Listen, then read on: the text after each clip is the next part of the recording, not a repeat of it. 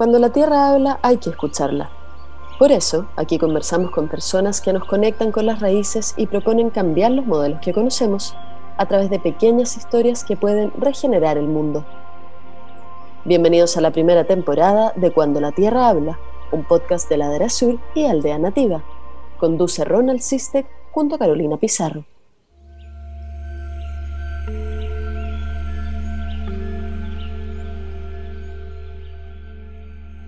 Griffin Hope nació en Nueva Zelanda y creció en una comunidad alternativa en la que aprendió de patrones de sustentabilidad. En su adolescencia se acercó a la permacultura y más adelante exploró el camino del diseño regenerativo. Estudió planificación territorial y luego emprendió un camino como profesor y diseñador para la sustentabilidad. Llegó a Chile en el año 2007 y junto a su pareja, Javiera Carrión, gran amiga y maestra nuestra, identificaron la oportunidad de desarrollar un centro regional de permacultura y regeneración, lo que se transformó en la ecoescuela El Manzano. Desde allí enseñan, comparten y sueñan con un mundo más resiliente, íntegro, vital y sano. En este capítulo conversamos con Caro y Griffin de permacultura, de sustentabilidad, de regeneración, de los ciclos de la vida, del potencial sudamericano, de las islas de transición, de aprendizaje transformativo y muchas otras cosas. Que lo disfruten.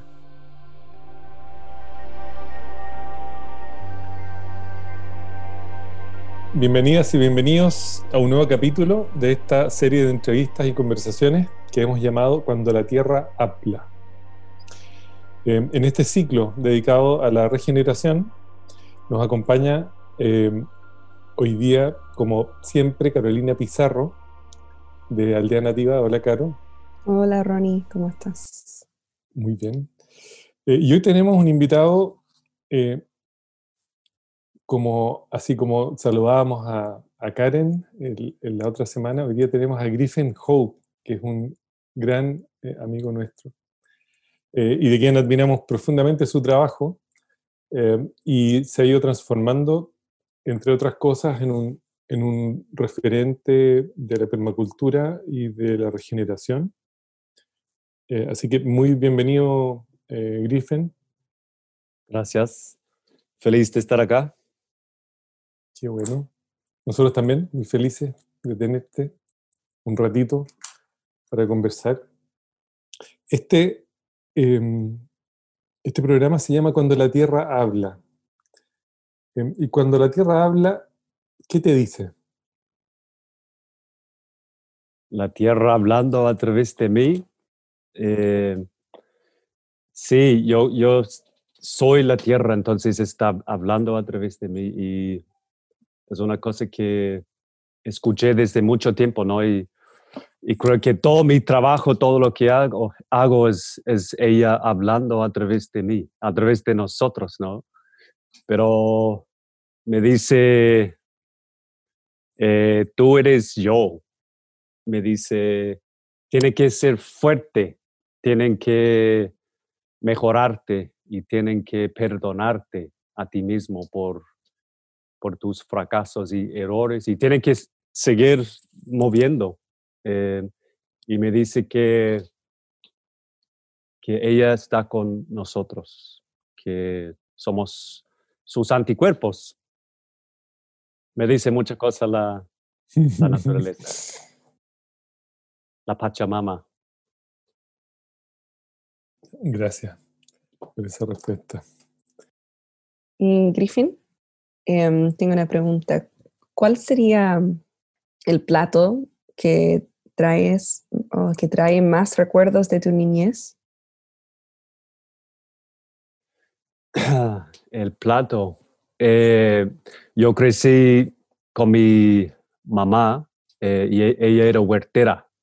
Entonces, una cosa que me da mucha satisfacción y mi plato favorito eh, viene directo de la huerta, como cosechado preparado y, consumido ahí mismo. Entonces, lechugas, sí, cale. En esta época también estuvimos comiendo cale, las papas directo de la huerta. Y Y, reflexionando como sobre mi vínculo con Nueva Zelanda, en Nueva Zelanda tenemos el, el hangi, el plato que está cocido abajo de la tierra. Y es, ese plato viene directo de la huerta, directo de la, de la cosecha y tienen unos olores increíbles como de, de humo, de suelo, de vapor, sí. Pero de, carne, de carne, sí. Sería como parecido a curanto acá lo en mismo. Chile. Ah, Pero allá no, hoy, hoy día no tanto con mariscos, es con eh, carnes y papas y, y cúmara. ¿Cómo se llama cúmara acá? El, la papa dulce. ah, camote. Sí. Ujú. Qué bueno. Me encanta encontrar las conexiones entre como platos en otros países. Siempre hay un vínculo. Y, Sí. sí. Y otra pregunta. ¿Cuál sería o qué es la regeneración para ti, Griffin? Qué pregunta. Una Eh, pregunta pequeña. Sí. La regeneración, para, para mí la regeneración es la vida, es lo que hace la vida. Eh, es la, la sintropía, por decirlo así, ¿no? Es esta capacidad de, eh, la tendencia de trabajar al opuesto de la entropía y organizarse y desarrollarse y evolucionarse. Eh, entonces me gusta siempre decir que regeneración es creando las condiciones para la vida. Es el, eh, la salutogénesis. Me gusta esta palabra, como creando las condiciones para la salud. Y sí, también para mí es el, el autopoiesis o el simpoiesis, este baile creativo mutuo entre muchos seres vivos autopoéticos en un, en un eh, ¿cómo se dice? En el border entre caos y orden. Es la vida. Mm. Puedo, puedo hablar todo el día de est- esta cosa como, ¿qué chuches es la regeneración? Puedes, sí, puedes seguir si quieres, si tienes más cosas que decir, no hay problema. Ajá. Aquí estamos. Quizá, pero para seguir conversando de eso, eh, nos gustaría que, que compartieras em, cómo ha sido el viaje para que, que te hizo llegar a estudiar eh, permacultura, como introducirte en las temáticas de la, de la sustentabilidad para llegar ahora a la, a la regeneración. Cuéntanos un poquitito de... Sí, yo reflexionando eso es como, yo creo que la regeneración fue el, inicio, ¿no? Es como, eh, yo crecí en una comunidad de, hippies que estaban eh, muy vinculados con el pueblo indígena de Nueva Zelanda en los, en los 70s. Eh, entonces crecí muy inmerso en el bosque nativo, en eh, hippies cultivando comida orgánica y haciendo yoga y tratando de tomar decisiones por consenso. Eh, entonces siempre tenía como desde adentro un, un entendimiento o un acercamiento a la importancia de la vida, la importancia de lo, lo bosque nativo, de lo orgánico, etc.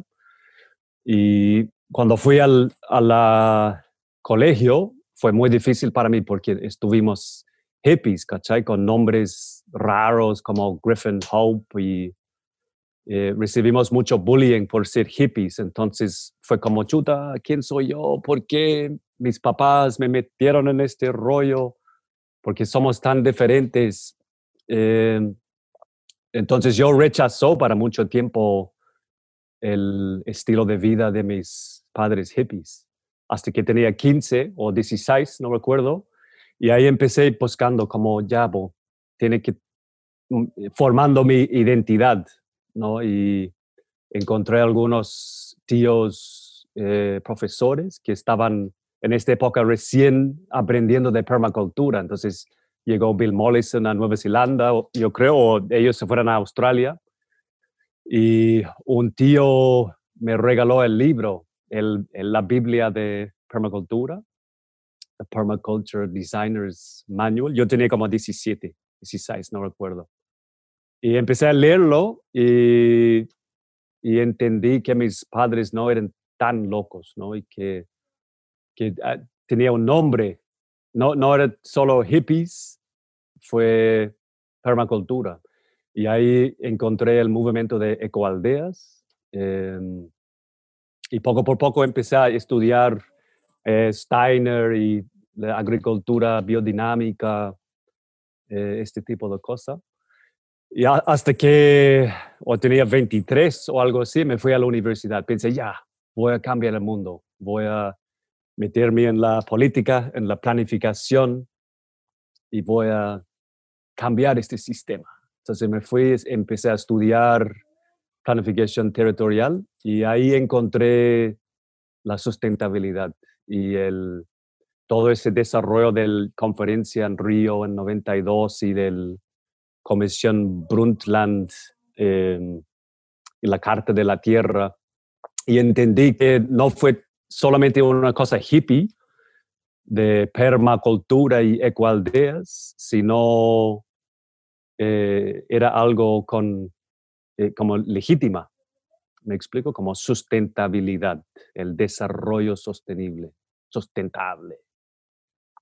Y eso fue mi, mi proceso. Y en la universidad, eh, como 98, 99, eh, encontré un libro que se llama eh, Regenerative Design for Sustainable Development por J.T. Lyle. Y eso como se, se cambió todo para mí. Y yo recuerdo como yo salí de la universidad, empecé a trabajar en, en una municipalidad y el, el plan, planificador principal, o estuve haciendo dedo en, el, en la carretera y él paró y me llevó. Y conversando con él, y él dijo, la sustentabilidad está muerto. Esta cosa no tiene futuro. Ya perdieron eh, como una mirada muy de la derecha, muy, muy fuerte en pro del crecimiento, etcétera, etcétera. Y desde ahí pensé ya, tiene razón, tenemos que ir más allá que la sustentabilidad, eh, más allá de minimizar los efectos negativos de nuestras actividades hacia maximizar los efectos positivos de nuestras actividades. Eh, es muy interesante esto que, compartes porque es como si eso fue en la década de los 80, ¿no? Comienzo de los 90.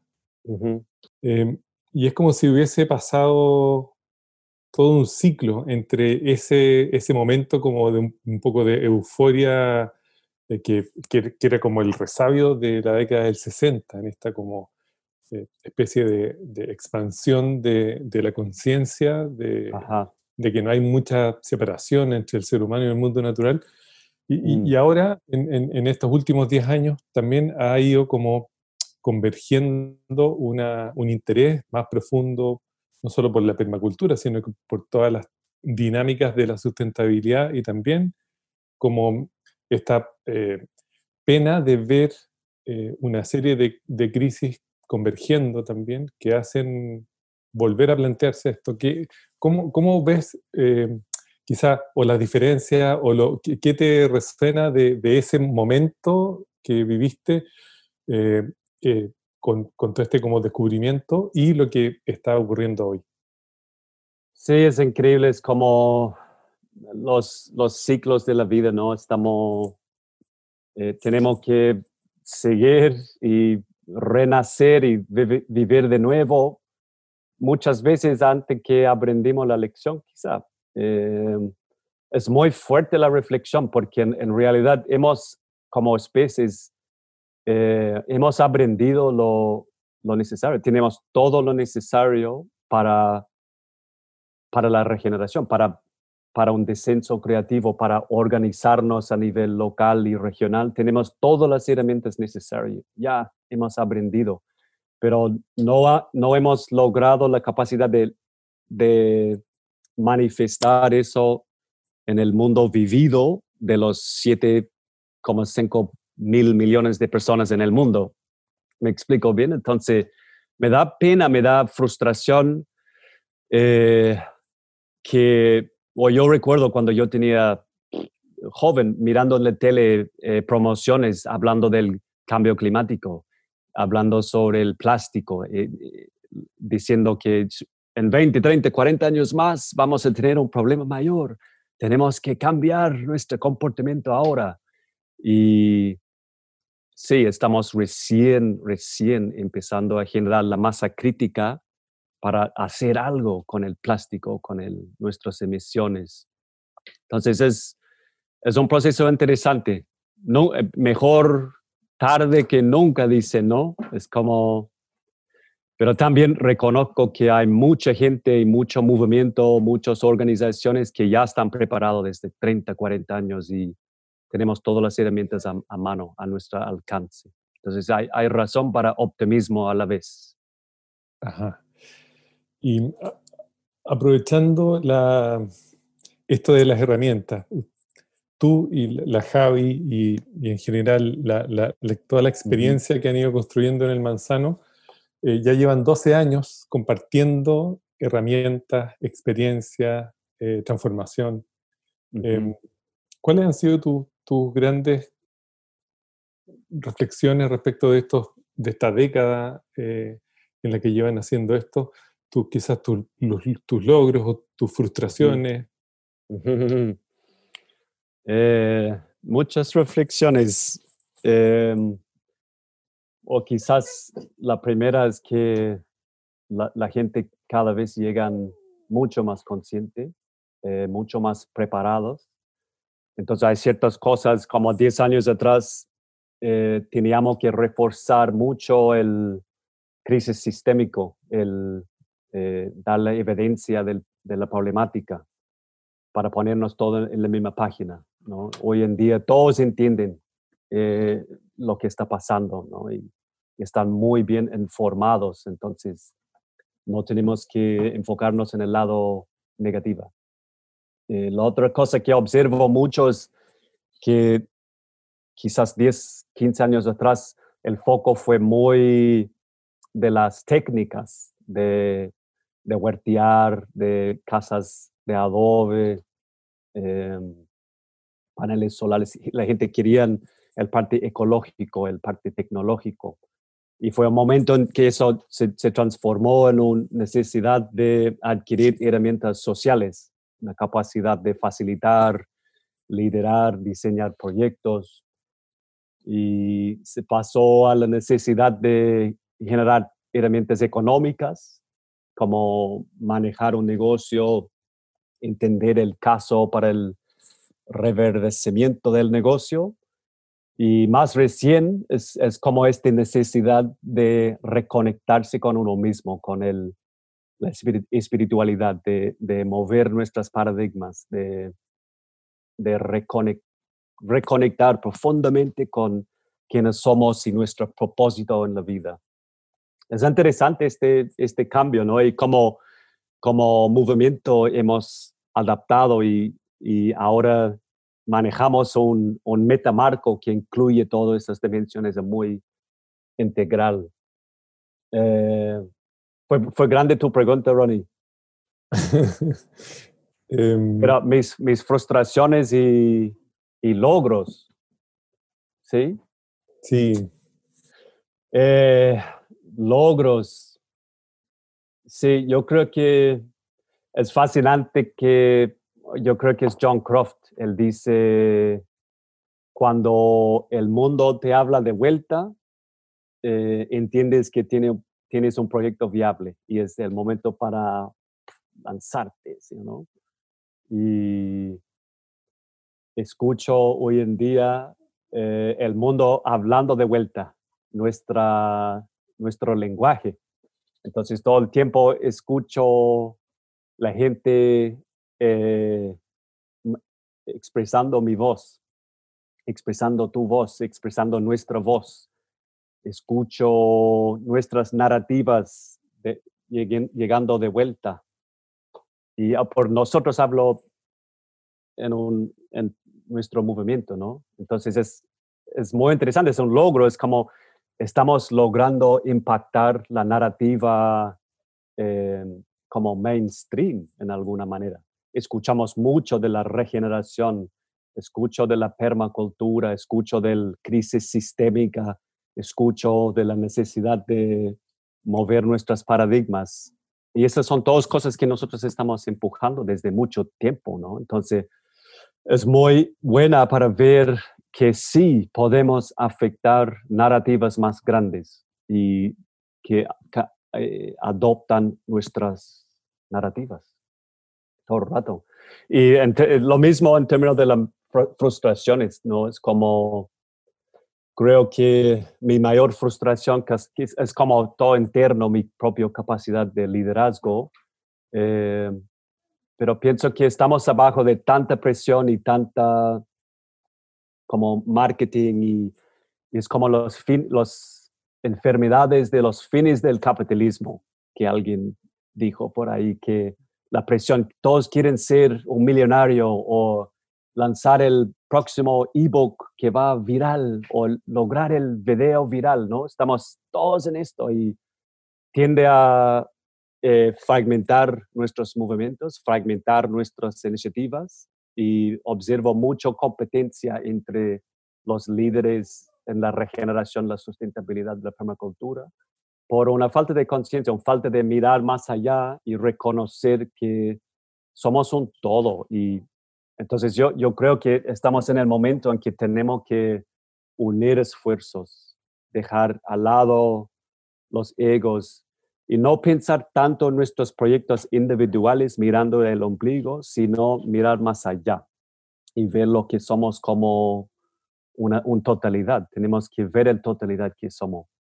Por porque tenemos que llegar a más personas, ¿sí o no? Tenemos que expandir el mensaje todavía, porque las implicaciones radicales de los del hipótesis de los límites del crecimiento, las implicaciones son fuertes y, y cada día, cada mes, cada año tenemos menos tiempo para organizarnos a nivel local tenemos que ponernos serios. Eso es mi frustración. Gracias, gracias por compartir eso. Y yo tengo una pregunta en, en, en ese, en ese parte con, cuando hablas sobre la, la, que tienen que compartir el mensaje más, em, más personas tienen que estar más conectados. Eh, yo pienso en Nueva Zelanda y quería preguntarte cómo es, cómo es tu tu vínculo ahora con Nueva Zelanda, ahora que llevas hartos años ahora viviendo en Chile, y, qué están ahora con la regeneración y también qué vínculo tienen, tienen, tienen con, o tienen los Maori en todo esto. Em, y, yo estaba pensando harto en Nueva Zelanda últimamente porque la, cuando hablamos con la Karen, ella dijo que, que de, de Kiss the Ground, una de sus inspiraciones más fuertes eh, para la, la regeneración fue por un kiwi de Graham, Graham, uh, Graham Saint, Saint, algo así. Entonces, eso, quería saber un poco cómo está tu vínculo hoy en día con Nueva Zelanda. Es, mi vínculo es, es fuerte. Yo soy todavía nuevo-zelandés, creo. Como puedes sacar el kiwi de Nueva Zelanda, pero no puedes sacar Nueva Zelanda del kiwi, se dice. Entonces siento mucho un vínculo muy, muy fuerte con Nueva Zelanda todavía. Estoy muy agradecido y, y todo el tiempo eh, estoy hablando y manifestando cosas en mi vida que, que vienen de Nueva Zelanda. Es como la gente maorí, el pueblo indígena, uh, tienen un, un, entendimiento muy similar a los mapuche sobre su relación con la tierra. Entonces, mapuche personas de la tierra y en Nueva Zelanda Tangata Whenua, personas de la tierra. Entonces yo, yo adopté mucho de, de, este paradigma en mis creencias desde muy joven. Entonces el entendimiento que la tierra no pertenece a mí y que no tengo dominio sobre ella, sino que yo soy parte de ella y soy un guardián de un territorio Em, estas cosas están constantemente con mi, con mi ser, que estoy, es parte de la evolución en que estamos hoy en día en la Tierra. ¿no? Eh, Nueva Zelanda es increíble, están haciendo un experimento con el, con la pandemia de eliminación, que es increíble. Eh, yo lo veo súper difícil, no sé cómo van a hacerlo, pero son una isla, ¿no? Una isla en el Pacífico y tiene muchos beneficios en este sentido de, de mantenerse aislado. Y es un país pequeño, eh, casi 5 millones, y están buscando una estrategia de como ecoeficiencia en el, en el grande esquema, tratando de eh, bajar su dependencia de los combustibles fósiles, tratando de generar energía renovable, tratando de proteger su biodiversidad. Entonces están buscando una estrategia bien pensado eh, que, más es más enfocado en la sustentabilidad que la regeneración. Pero al mismo tiempo hay otro nivel de la sociedad Nueva Zelanda que están activamente buscando agricultura regenerativa, eh, volverse a vivir en comunidad, de, eh, bajar su nivel de consumo, de generar la resiliencia local. Entonces ofrece un ejemplo, ¿no? Para para un nivel, quizás en Chile, por ejemplo, Bio Bio podría eh, buscar el mismo estrategia de Nueva Zelanda. Creo que es difícil para todo Chile hacer lo mismo. Eso es una escala más, más grande. Eso es mi respuesta. Aotearoa, Nueva Zelanda. y para terminar, quizás Nueva Zelanda y Chile tienen mucho en común. Y a, nivel de la, del Pacífico, ¿no? Yo, yo veo que Latinoamérica increíble, tenemos que generar cosas aquí, pero también mirar más hacia el Pacífico. Y el APEC, por ejemplo, eh, mis socios están facilitando reuniones con APEC durante las noches, ¿no? Y es muy interesante lo que están hablando sobre el pueblo indígena, empoderando mujeres y generando estrategias a nivel del, del Pacífico. Es muy importante. Mm. Sí, sí, sí, sí, esa conexión también con Rapa Nui, con, con todas esas islas, son, fueron como todo un, un, un, vínculo de un pueblo, distintos varios pueblos, pero unidos también. Entonces, es súper, súper, bueno, esa es una conversación entera, pero sí. Y mm, en, ahora en, como volviendo de, de Sudamérica eh, en general, como, ¿cuáles son tus reflexiones, o sea, respecto a lo que está ocurriendo en Sudamérica en cuanto a regeneración en este momento? Sí, es, es increíble como llegando a Chile en 2007. Mi, mi primera experiencia fue Brasil y luego Bolivia estuvimos un buen rato en Bolivia y yo vi eh, al toque, como se dice acá, mucho potencial. Hay una potencial increíble en este continente, ¿no? Es como algo está vivo todavía, ah, este vínculo con el pueblo originario, el vínculo con, con las inmensas, los Andes, ¿no? Es como eh, siempre presente en este lado del continente desde el sur hacia el norte. Entonces hay, hay algo que nos recuerda todo el tiempo de la, lo pequeño que somos. Y hay una hay un realización que tenemos que volver a, a, reconectarnos con la naturaleza, con, el, con la, simpleza, con nuestras necesidades fundamentales. Todo eso está vivo todavía en este continente.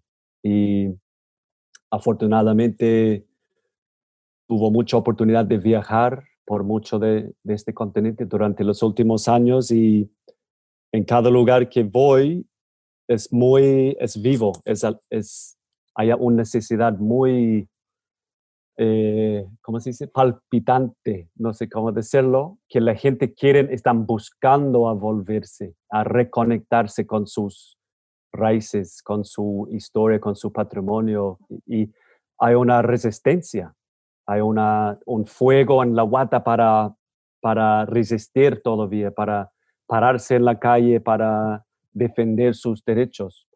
Y podemos ver en Latinoamérica hay muchos como islas de transición, eh, pequeños proyectos de vida, gente tratando de organizarse hay muchos pueblos originarios, eh, grupos indígenas, afrodescendientes y comunidades tratando de resistir y, organizarse. Y, y tienen muy claro el, propósito de, bajar la velocidad, simplificar la vida, aumentar la creatividad y estar en comunidad, la importancia de estar en comunidad.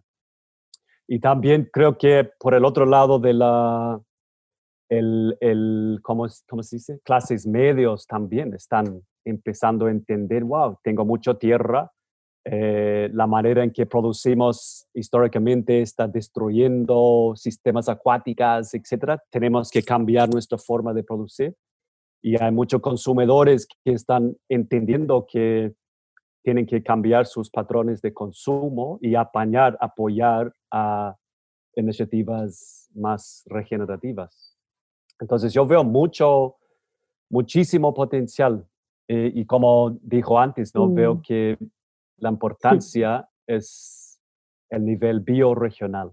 Entonces eh, tenemos que cambiar un poco nuestra escala de, de pensar y enfocarnos en niveles bioregionales y generar estos ecosistemas de emprendimientos eh, circular, por decirlo así, entre ciudad y el paisaje rural, porque está todo aquí. Tenemos que simplemente conectar, conectar los, los dots, generar las relaciones mutuamente beneficiosas entre emprendimientos. Es fascinante. Estoy feliz de estar acá en este, por ahora en Latinoamérica. Bio, bio. bio, bio la lleva. Em, Griffin, eh, te quiero hacer viajar eh, hacia, hacia atrás un poquitito. Em, tuvimos, yo siempre agradezco el, la experiencia de haber eh, pasado por un curso de permacultura contigo, con la Javi, y, y, y, tuvimos la, la suerte, digo hoy día, de haber eh, pasado el terremoto del 2010 en, eh, durante el curso de, permacultura. Em, ¿cómo, viviste tú ese momento y, qué, aprendiste de esa experiencia con el grito de la tierra en el bosque del manzano? Increíble. ¿eh? volvemos allá. Oh, sí, la primera cosa que quiero decir es que eh, nuestro curso de permacultura es un curso de sustentabilidad disfrazado como permacultura. Creo que te diste cuenta cuando estaba acá, ¿no? Totalmente. Sí. Entonces, dependiendo del público, podemos cambiar el nombre, ¿no? Para que se alcanza. Pero el terremoto fue eh, la primera cosa que recuerdo es ah, desperté pensando, wow, ese es el fin del mundo. Es como fue la cosa que tan movida, tan extraño, tan fuerte que yo para dos segundos pensé que fue el fin de mi vida. Chao. Y empecé a dar muchas gracias por esta vida, eh, conectando con mis hermanas y hermanos y diciendo, chao, muchas gracias, voy a morir hoy día. Y después de eso, cuando caché que no iba a morir, empecé a recordar que tenía, tenía una familia al lado, entonces empecé a, agarrar la familia y ahí empecé a recordar que tenía 80 personas durmiendo en el bosque y estuvimos en la mitad de un curso de permacultura y me fui corriendo pensando, los árboles están cayendo encima de la gente. Eh, Sí, por suerte nadie estaba abajo de un árbol y eh, logramos a juntar a todos y, generar calma y, tranquilidad. la primera cosa que aprendí fue que la, resiliencia emocional es que en estos momentos algunas personas entran en colapso y pierden sus facultades eh, mentales para pensar claramente y tienden a, a autopreservarse o, gritar o esconder o correr o y algunas personas, pocas personas tienen la capacidad de, de aguantar el, la complejidad del caos y, y, moverse. Y por suerte hay personas en nuestras comunidades y grupos que tienen esa capacidad y se paran y se, se organizan y aseguran que todo lo demás están, están bien. Entonces es, una capacidad que tenemos que fortalecer y tenemos que identificar estas personas y contagiar los demás con esas capacidades. Es, particularmente ahora, en que estamos en una pandemia, estresadísimos, encerrados en las casas, mirando mucho la pantalla. Y nuestra salud mental es muy importante en ese momento, nuestra capacidad de aguantar el caos y la complejidad y seguir caminando. Y es, es regenerativa, ¿no? Es, es salutogénesis, la capacidad de generar las condiciones para la salud y bajar la revolución.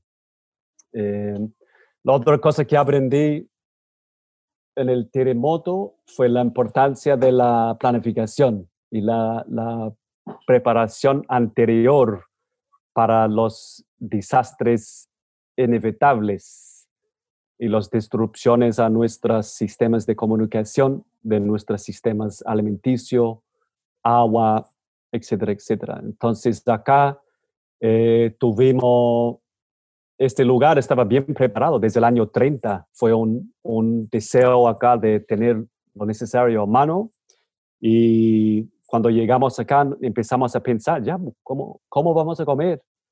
¿Qué, ¿Qué? Entonces eh, estuvimos preparándonos y planificando para tener resiliencia local con agua, comida. Teníamos algunas bombas manuales. Entonces sentimos que estuvimos bien preparados con 80 personas en el campo, más otros 100 personas en el pueblo. Eh, teníamos todo lo necesario para aguantar un perturbación tan fuerte. Sí, sí, yo, yo me recuerdo de justamente de los árboles em, cayéndose uno sobre otro. Eh, fue y, el, y, el, efecto, porque el terreno es bien arenoso en el sector del manzano, y entonces el efecto de las ondas que producían el terremoto, que era imposible levantarse de la carpa donde uno estaba. Mm.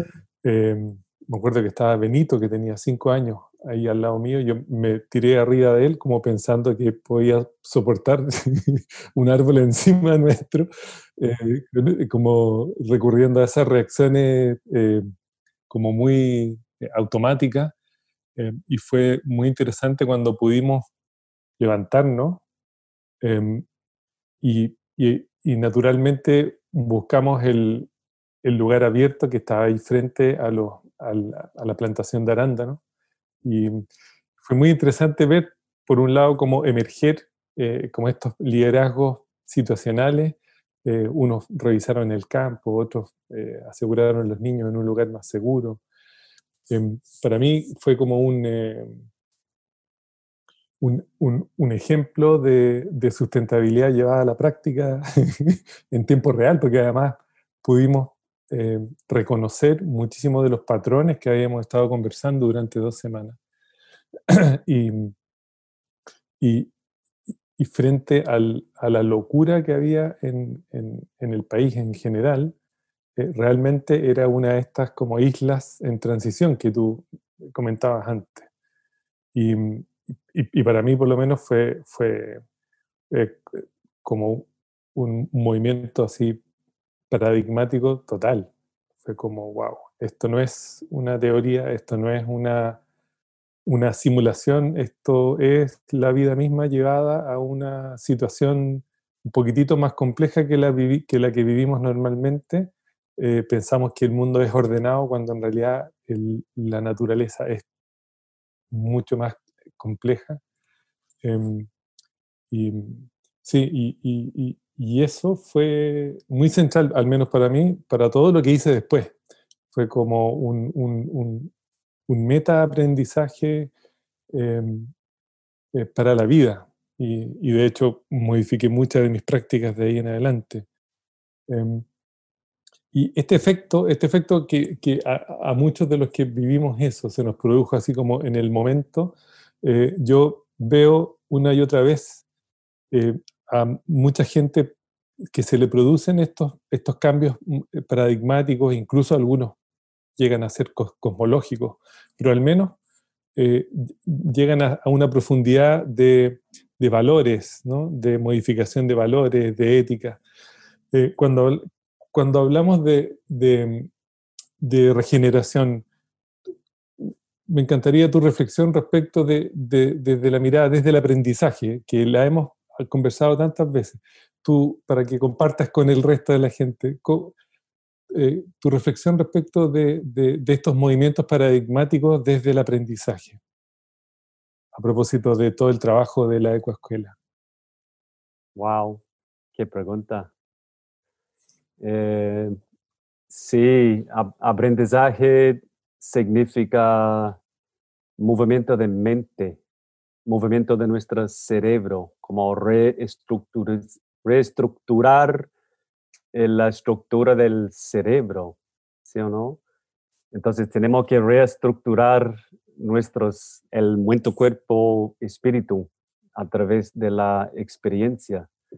Y el proceso de aprendizaje empieza en cualquier lugar, pero un, lugar es en la reflexión, reflexionando profundamente sobre la experiencia pasada eh, y, reflexionando sobre qué, qué, hicimos bueno, qué hicimos malo y qué puedo hacer diferente en el próximo vez. Y muchas veces el proceso de aprendizaje transformativo empieza con un choque, con un crisis, con un golpe, con una experiencia tan desorientador que reconocemos que tenemos que, que, no, no, no funciona, no sirve, tenemos que hacer algo diferente porque es tan incómodo y sentimos un nivel de incoherencia que tenemos que caminar hacia algo diferente.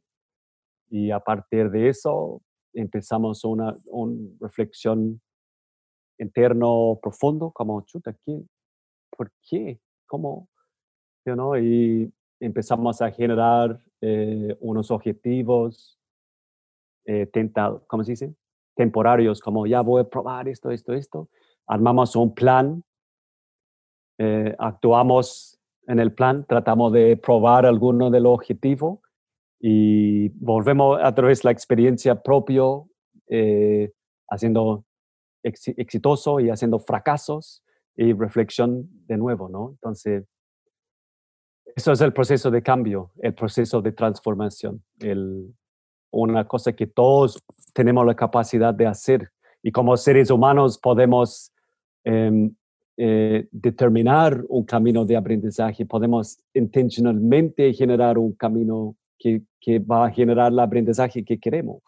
No podemos predecir el futuro, pero definitivamente podemos perturbar el presente y hacer algo para empujar nuestros mismos en esta dirección es muy importante como el, aprendizaje puede ser muy superficial, como estamos aprendiendo todo el tiempo, y, o un nivel muy básico, o puede ser un aprendizaje más profundo.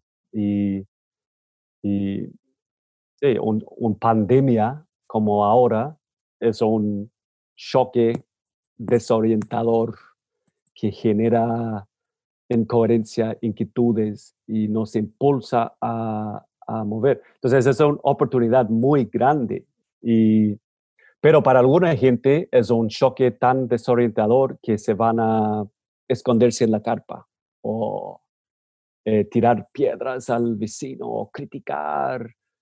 ¿Sí o no? entonces, tenemos que ser muy conscientes de ayudar estos procesos individuales y colectivos para aprender en la dirección que, que tenemos que aprender como un todo es muy importante el, el, cambio paradigmático en estos momentos, porque claramente no podemos resolver los problemas de esta pandemia con el mismo pensamiento que generó el problema en la primera instancia. Súper cliché, pero es muy verdad. Es como realmente para ser regenerativo, para y genuinamente regenerativo, no solo un greenwashing, cambio de etiqueta, tenemos que tener un cambio de paradigma y eh, tenemos que ver las cosas desde otra perspectiva, desde otra lugar para generar resultados que son realmente regenerativos. O si no, sigamos siendo parte del problema. Y es muy fácil decir esto, ¿no? Y es, es como, porque todos estamos en esta misma transición. El manzano no es perfecto, el manzano no tiene todo resuelto, yo tampoco, yo estoy aprendiendo todos los días sobre esto, ¿no? Pero tenemos que ir transicionándonos y, es un trabajo individual y un trabajo colectivo. Entonces, quizás eso es un siguiente paso para el movimiento de la regeneración en Chile, es que tenemos que juntarnos y tenemos que compartir notas y, y buscar vínculos, cómo, cómo podemos generar relaciones mutuamente beneficiosas. Puedo hablar mucho. Sí, de eso se hablo, Hablo caleta. Oye, eh, ¿puedes contar la experiencia de, este programa UNE eh, a propósito De, este fenómeno que está ocurriendo en Sudamérica, eh, que es bien, bien novedoso porque por primera vez se están uniendo varias organizaciones para hacer un programa único con una intención bien única también ya está pasando, mi, mi deseo ya está pasando. Eh, sí, el, voy a hablar de eh, la necesidad de incubar proyectos regenerativos. Nosotros estamos impulsando una cosa que se llama ERES, Escuelas de la Regeneración Ecosocial, eh, entregando las herramientas y mentoreando personas en procesos de diseñar proyectos regenerativos, de incubarse, sea un, un, predio, eh, un campo familiar, un pueblo, una municipalidad, eh, una institución, una organización, una ecoaldea, una comunidad, eh, son todos proyectos regenerativos. Entonces, el, curso, de, curso maestro de Ecualdes y Comunidades Resilientes. Es parte de esta incubadora en asociación con UNE, una, nuevo, una nueva Ecualdea, un, un grupo de amigos en Colombia. Entonces hemos organizado todos los profesores de Ecualdez, Sociocracia, Permacultura, etcétera, de Latinoamérica y estamos ofreciendo un, un camino de 16 semanas, 16 semanas, en el proceso de organizarse en comunidades resilientes. Eh, y es muy interesante eso, ¿no? Porque desde el movimiento de ecoaldeas sabemos que no es ecoaldeas, ¿no? Son eh, los suburbia, ¿cómo se dice? The suburbs de Santiago, auto-organizándose para generar más resiliencia de, lograr satisfacer sus necesidades fundamentales y, tener la capacidad de aguantar perturbaciones grandes como pandemia, como terremoto, etc. Pero también puede ser una comunidad de una comunidad como el manzano, ¿no? El manzano es un campo eh, que fue dividido durante la reforma agraria hay un pueblo y hay un campo. Entonces hay los patrones y los trabajadores, ¿sí o no? Eh, entonces somos una iniciativa de transición, una aldea rural tratando de autodeterminarse y prepararse para lo que viene en el, futuro. Entonces eso es UNE, el curso maestro de Ecoaldeas en nuestra incubadora de proyectos regenerativos. En poca palabra. no, muy, muy bien resumido. Em, te tengo otra pregunta.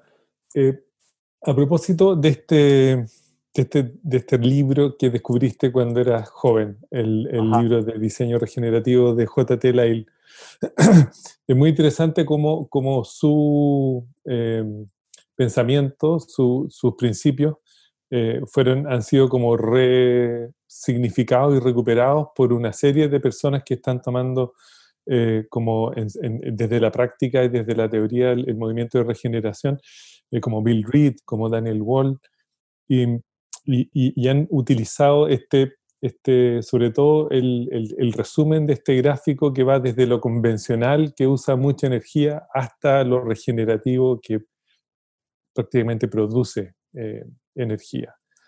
Eh, y va pasando por una serie de eh, puntos intermedios como, como el, proceso de, la, de, lo, de lo verde o ecológico llega a lo sustentable, pero se entra de nuevo en esta conversación de que en realidad lo sustentable, que en la práctica significa suma cero, ya no es suficiente. Entonces, aparecen nuevas narrativas y nuevos conceptos como lo restaurativo eh, y después eh, lo reconciliatorio. Desde tu mirada, ¿qué, cuál, cuál es, eh, qué es lo, fundamentalmente necesario para poder ir caminando hacia la regeneración, entendiendo que la sustentabilidad eh, tiene sus limitaciones. Sí, y, creo que tenemos que entender la gravedad de la situación en que estamos, siendo apocalíptico y todo esto, pero el eh, cambio climático viene duro y mucho más rápido de que estábamos pensando. Entonces, eh, tiene implicaciones radicales. Entonces, lo, más importante para mí es que tenemos que para irnos más hacia la, regeneración, primero tenemos que pasar por eh, la, sustentabilidad y la, reconciliación y la restauración para llegar a la, regeneración. No sé si me explico bien, pero la primera cosa que tenemos que hacer ahora es reducir nuestra dependencia, reducir nuestra gasto energética, reducir nuestro consumo, por 50, 80% en el corto plazo, en el 5 o 10 años más. Es, no es para las generaciones futuras, ¿no? Tenemos que primero hacer nuestra parte en la sustentabilidad y eliminar todas las cosas no necesarias eh, y tratar de también quizás sacar nuestra inversión en el monstruo, decirlo como el sistema degenerativo, porque mucho de, mucha gente tienen aspiraciones regenerativas y están haciendo proyectos bonitos, pero tienen inversiones de mucha plata en el sistema degenerativo que sostiene el problema. Entonces estamos en una dualidad. Tenemos un pie en un nuevo paradigma de la regeneración y un pie, pie en, el, en el sistema que no queremos. Entonces hay una incoherencia allá. Entonces tenemos que saltar con dos pies a este camino de la simpleza radical voluntario y mover nuestro recurso desde el sistema degenerativo hacia un sistema regenerativo. Y eso es una transición. Es, no, no puede serlo entre un día y el otro. Entonces ya, pretendemos ser regenerativos, pero estamos todavía en el degenerativo. Entonces, ¿qué, qué hacemos?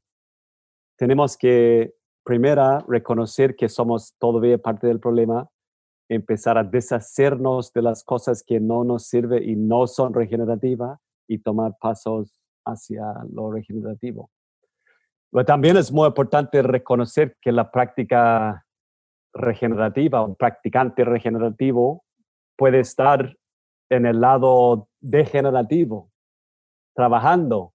Entonces podemos estar en una, en una minera o en una organización que no es tan positiva, tratando de generar cambios hasta cierto punto, ¿no? Como tenemos que estar adentro de las organizaciones degenerativas tratando de provocar cambios, porque es el momento en que todos están haciendo clic y podemos lograr cosas increíbles. Pero no podemos estar ahí como mártires, mártires eh, sacrificando nuestras éticas y valores, eh, ganando dinero, trabajando en algo que, que no, no podemos salvar.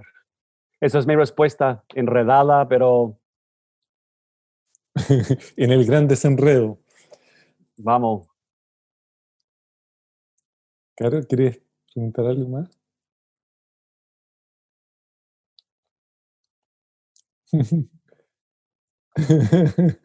eh, sí, yo, yo, yo tengo, tengo tantas preguntas para mi amigo. Em, Estoy Eh, recién calen- calentando el motor, po. sí, ¿cómo, cómo ves eh, tu- tus próximos pasos? Em, Ya. Eh, próximos pasos. Estamos eh, en un momento muy importante aquí en el Manzano. Eh, tendemos muchas veces acá como colectivo, eh, de- estamos, somos una familia, ¿no? Y, y cada uno piensa diferente a, a los demás. Entonces, somos, eh, de repente no somos muy buenas para la planificación estratégica, tendemos a reaccionar a lo, lo necesidad. Entonces, la pandemia ha sido increíble acá. Por un lado, mucho pedido para todos los productos eh, agrícolas y una como colapso total en el pedido de experiencias transformativas y tours y eventos y voluntariado.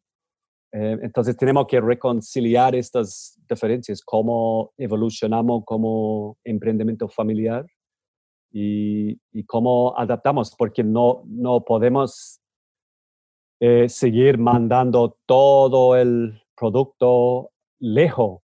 Creo, quizás por un, uno, dos, tres años más, pero las cosas están cambiando tan rápidamente que tenemos que repensar el sistema de ventas y distribución y, la huella de carbono, las bolsas de plástico, etcétera, etcétera, etcétera. O si no, vamos a transformarnos en un, en un emprendimiento menos que sostenible. ¿Me explico? Como cuando miramos los números de verdad. Entonces, un par de años atrás hicimos un análisis de nuestro emprendimiento eh, mirando qué tan regenerativa somos entre una escala de eh, insostenible, ¿cómo se dice? No, de- degenerativo, degenerativo sostenible, sostenible, eh, regenerativo sostenible o regenerativo. Entonces, sa- nosotros salimos, es un chiste, pero salimos en el sostenible regenerativo. ¿ya? Y fue una, una sorpresa, como yo estuve pensando, no, vamos a salir mal, pero salimos por el lado positivo, que es un indicador que tenemos mucho más trabajo que hacer, en particular de, la, de la, nuestro consumo de energía y el sistema de transporte y el huella de carbono en las entregas, ¿no? Entonces, para mí, un próximo paso muy importante es cultivar eh, las redes de consumo y consumidores conscientes aquí en Bio Bio o entre 100, 200 kilómetros de distancia y generar entre varios productores una red de distribu- distribución, porque el- la pandemia no va a desaparecer en un año más o cuando tenemos una vacuna, no, no sabemos, ¿no? Pero es como el- la pandemia es una invitación de pensar lo que va, viene en el futuro, ¿no? Entonces, tenemos que reorganizarnos y ser realmente regenerativos. Eso es un desafío.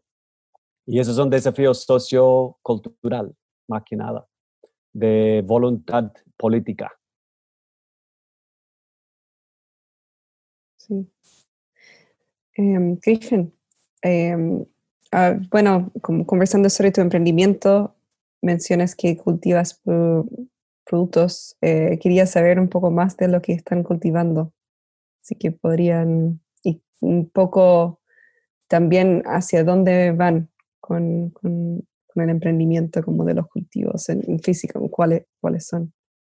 Sí, eh, sí, yo personalmente cultivo un jardín forestal que es basado en especies perennes eh, y dominado por árboles. Estamos rodeados por bosque comestible, que son frutas, berries, todo ese tipo de cosas que es muy poco mantención y está siempre produciendo una abundancia de, de todo.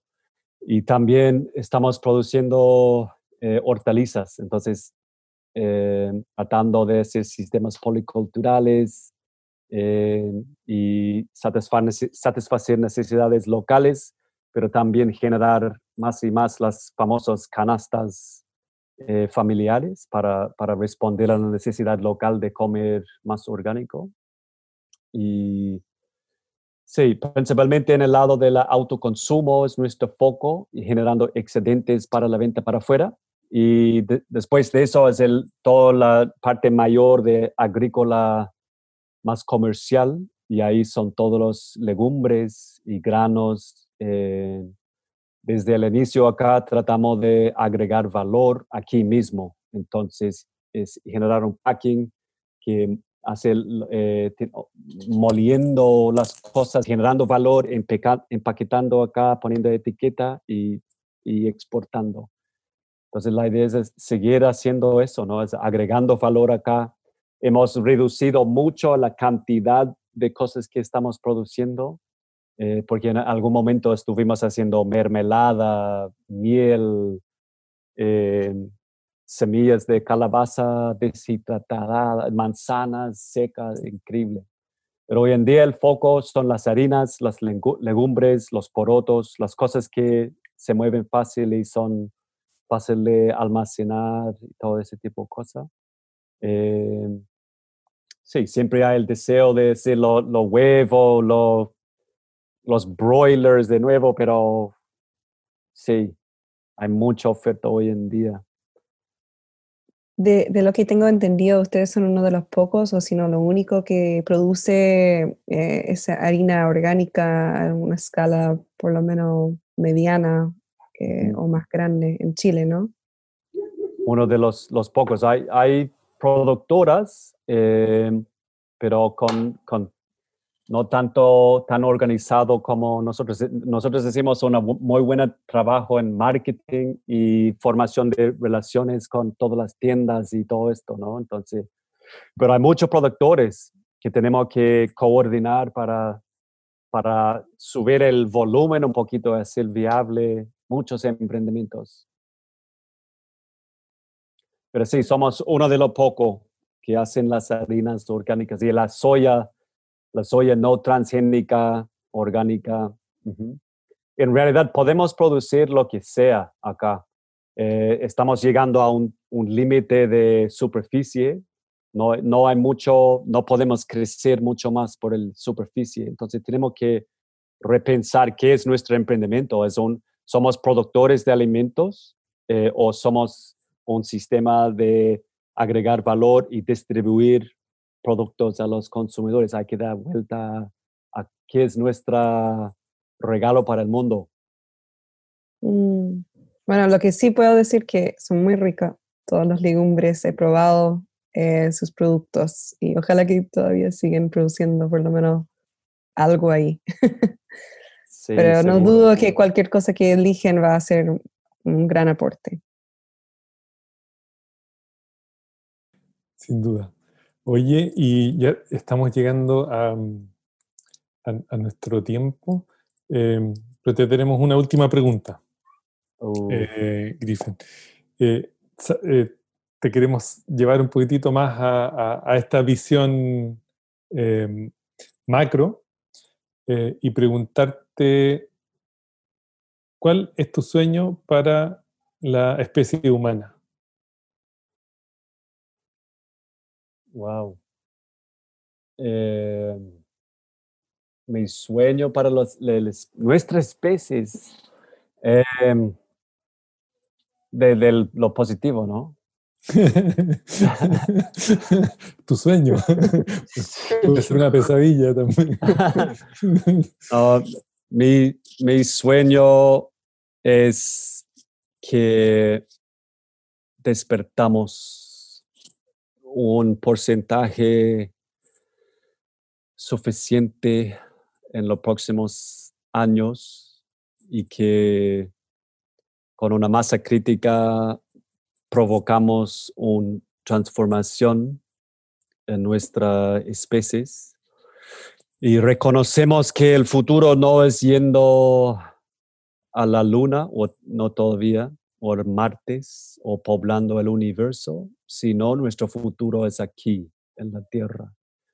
Que reconciliamos nuestras relaciones con nuestros hermanos y hermanas y hermanes en el reino animal y, insectos y el mundo de las plantas y reconocemos que somos todos uno, que habitamos un mundo íntimamente interconectada en el interser y que mi interés es el interés tuyo, que es el interés nuestro y es el interés de todos los seres que viven en el planeta.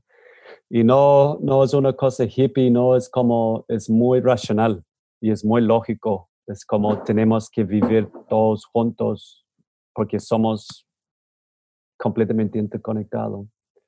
Imagino mis sueños, eh, pequeños comunidades interconectados en islas de transición y proyectos de vida, formando un archipiélago, dice cómo decirlo, y poco a poco conectándose y, emergiendo un nuevo continente de una nueva civilización.